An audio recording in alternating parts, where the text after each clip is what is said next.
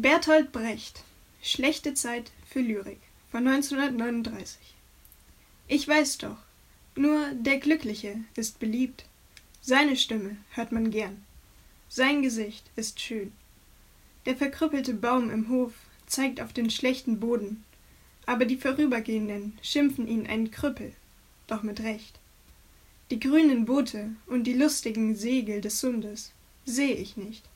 Von allem seh ich nur der Fischer rissiges Garnnetz. Warum rede ich nur davon? Dass die vierzigjährige Häuslerin gekrümmt geht. Die Brüste der Mädchen sind warm wie ehedem. In meinem Lied ein Reim, käme mir fast vor wie Übermut. In mir streiten sich die Begeisterung über den blühenden Apfelbaum und das Entsetzen über die Reden des Anstreichers. Aber nur das zweite drängt mich zum Schreibtisch.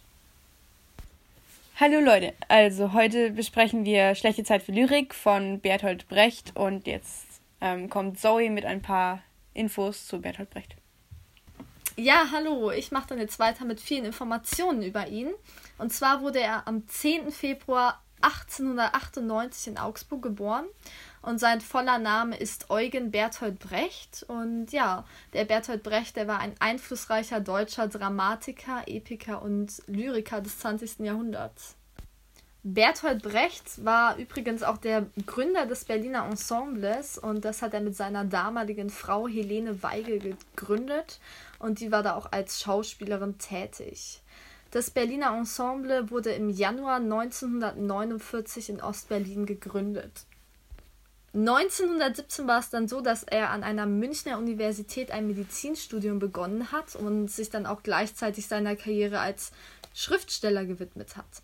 1924 ist er dann nach Berlin gezogen und da hatte er als Schriftsteller einen großen Erfolg. 1933 war es so, dass er Deutschland verlassen hat und mit seiner Familie nach Dänemark geflüchtet ist.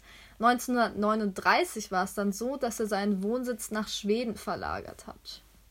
1940 war es dann so, dass Berthold Brecht von Schweden nach Finnland gezogen ist und dort hat er dann auf ein Visum gewartet, um in die USA einreisen zu können. 1941 war es dann so, dass die Frau mit den Kindern Europa verlassen hat und sich dann dort in Kalifornien angesiedelt hat.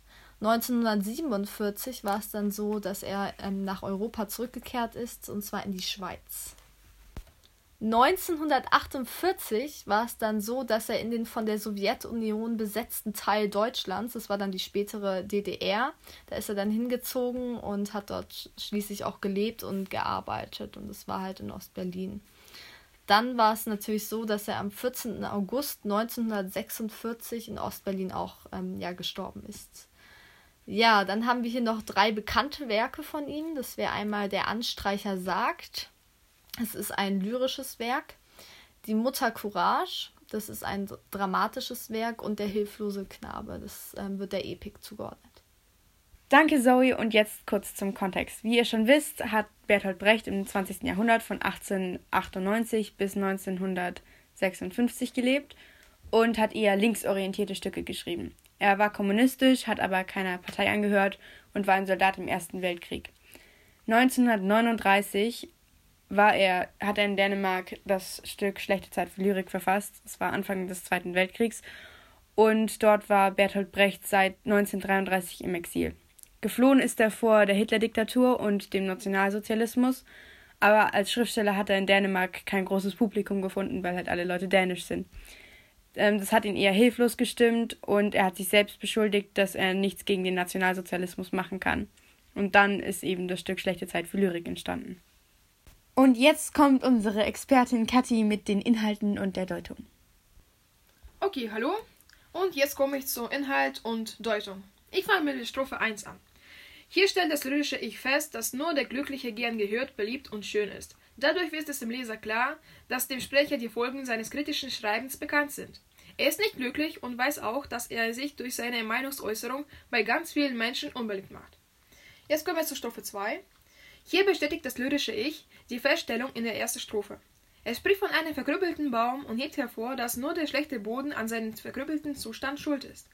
Die Menschen jedoch beschiffen den Baum und nicht den Boden. Genauso geht es auch dem Brecht. Er gehört nicht zu den beliebten und gern gehörten Menschen, weil die äußeren Umstände, also die politische Situation, ihn daran hindern. Er kann nicht über schöne Sachen schreiben und wird damit zu einem verkrüppelten Baum, den die Menschen so gerne beschimpfen. Dabei ist er nicht schuld an den schlechteren Umständen, sondern der Boden. Strophe 3. Das lyrische Ich versucht erfolglos, das ein idyllisches Bild um sich zu bilden, indem er über schöne Sachen wie grüne Boote spricht. Er gibt zu, dass er unter so schlechten Umständen wie die schönen Momente des Lebens komplett übersieht. Jetzt zu Strophe 4. Das lyrische Ich macht deutlich, dass er in solchen Zeiten nicht angemessen ist, klangvolle und schöne Gedichte zu schreiben. Selbst der Reim in seinem Gedicht kommt seiner Meinung nach vor wie Übermut. Und jetzt zur letzten Strophe, Strophe 5. In dieser Strophe wird das innere Konflikt des Sprechers deutlich. Er zerreißt sich zwischen der Begeisterung über den blühenden Apfelbaum und dem Entsetzen über die Reden des Anstreichers, also des Hitlers.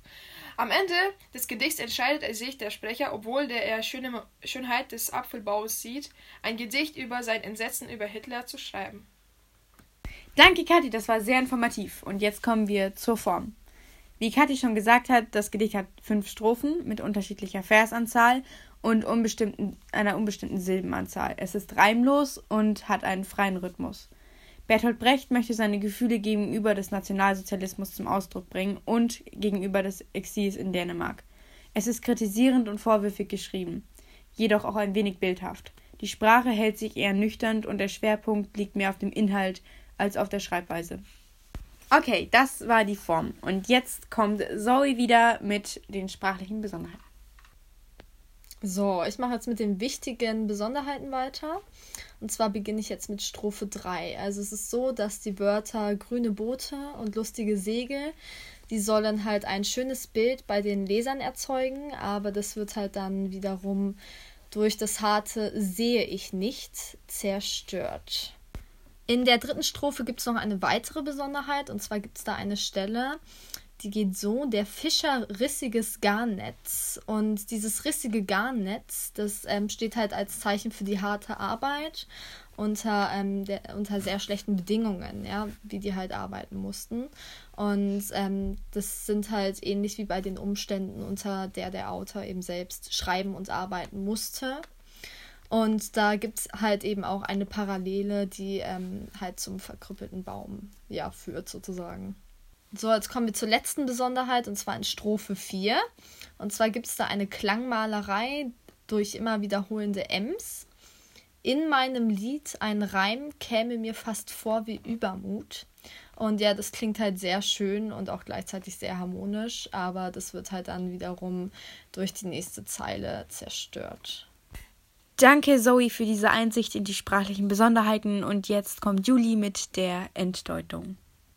Zum Schluss kann man sagen, dass Bertolt Brecht versucht hat, gegen den Nationalsozialismus zu rebellieren durch seine Gedichte, aber niemand mag seine Gedichte lesen.